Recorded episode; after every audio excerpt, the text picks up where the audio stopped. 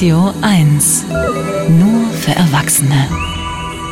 Ist er, der goldene Oktober. Schon ganz schön kalt, aber noch sonnig. Es kann aber auch ganz schnell umschlagen in fieses, graues, nasses und dunkles Herbstwetter. Richtung Wochenende ist ja sogar schon Schnee angekündigt. Und das führt bei fast allen dazu, das Fahrrad eher stehen zu lassen.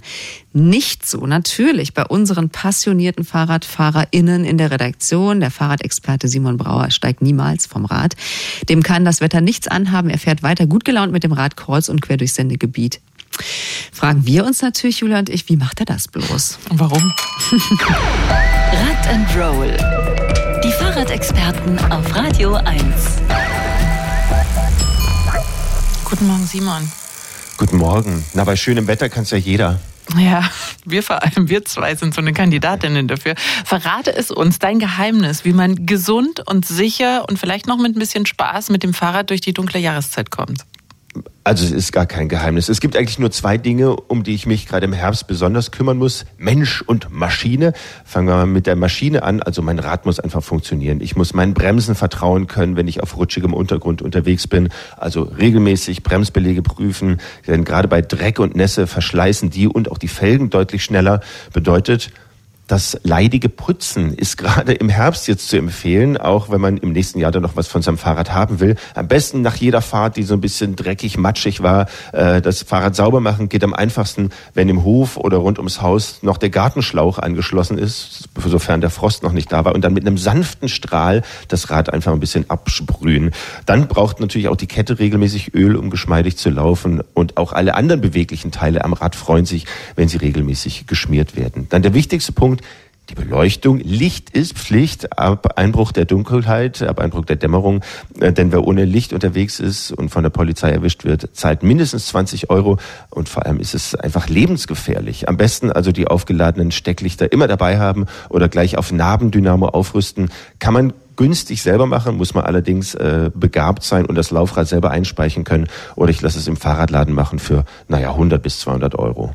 Ich habe gerade meinem Mann eine 80 Lux-Lampe geschenkt und er ist sehr, sehr zufrieden, hat es schon ausprobiert, ist toll. Ähm, wie sieht es bei E-Bikes im Herbst aus? Die sind ja noch ein bisschen mehr Maschine als ein normales Rad. Muss man da was Besonderes beachten? Ja, das stimmt. Also sie sind mehr Maschine, aber gerade diese E-Bike-Akkus sind doch uns Menschen doch ähnlicher, als wir denken. Also je heißer oder jetzt im Herbst, je kälter es wird, desto mehr sinkt die Leistungsfähigkeit. Also die Reichweite des Akkus sinkt. Also den Akku am besten immer mitnehmen ins Warme und ins Trockene, wenn es draußen ungemütlich ist und kalt. Und bitte nicht mehr, wenn es geht, ständig im Turbo-Modus fahren mit dem E-Bike. Das kann erstens gefährlich sein bei nassem Untergrund. Zweitens wird, zweitens wird der eben erwähnte Akku schneller leer. Und drittens ist es ja auch besser mit weniger weniger Motorunterstützung zu fahren und selber zu treten, da wird einem schön warm. Ähm, und für E-Bikes gilt das Gleiche wie für normale Räder. Reinigen ist nie verkehrt, alles muss funktionieren, vor allem auch die Beleuchtung und auch die sogenannte passive Beleuchtung. Also ich brauche die Reflektoren vorne und hinten an den Pedalen und in den Speichen. Und darüber hinaus schadet es auch gar nicht, noch mehr Reflektierendes am Rad zu haben. Es gibt zum Beispiel von der Berliner Firma Reflective Berlin so coole reflektierende Sticker vom Regenbogen-Einhorn, wie ich es dann habe, bis zu dezenten grafischen Elementen. Die haben dann meine Kinder, die sind bei Tageslicht unsichtbar, aber im Dunkeln strahlen die so richtig. Niedlich, das sieht bestimmt sehr, sehr schön aus. Äh, so viel zur Maschine. Wie wird denn der Mensch fit für den Fahrradherbst? Klebst du dir auch überall Leuchtaufkleber hin?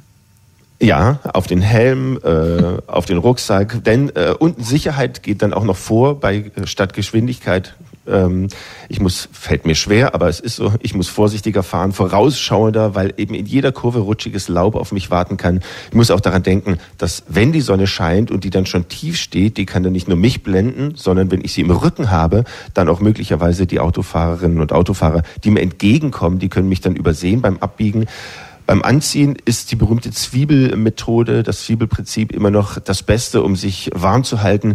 Und es gibt ja mittlerweile schon reichlich Funktionskleidung, auch in schön, ziemlich fick, ziemlich, ziemlich äh, schick, finde ich gerade. Äh, die reflektierenden Westen von GoFluo ähm, sehen, kann man auch bei äh, warmem Wetter fast tragen. Die haben da gar nichts mehr zu tun mit diesen flatterigen Teilen in Neongelb oder Orange.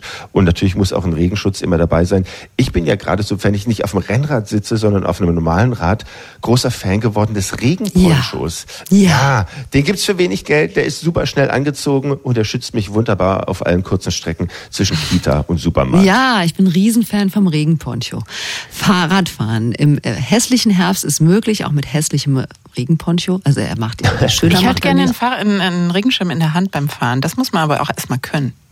Da wird, wird Simon sofort sagen, das ist viel zu gefährlich, das kannst du doch nicht machen.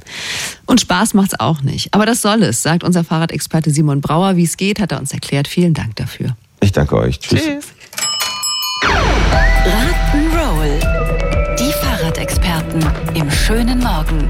Mehr Rad und andere Mobilitätsthemen immer sonntags ab 12 Uhr bei den Sonntagsfahrern. Und jederzeit auf radio1.de.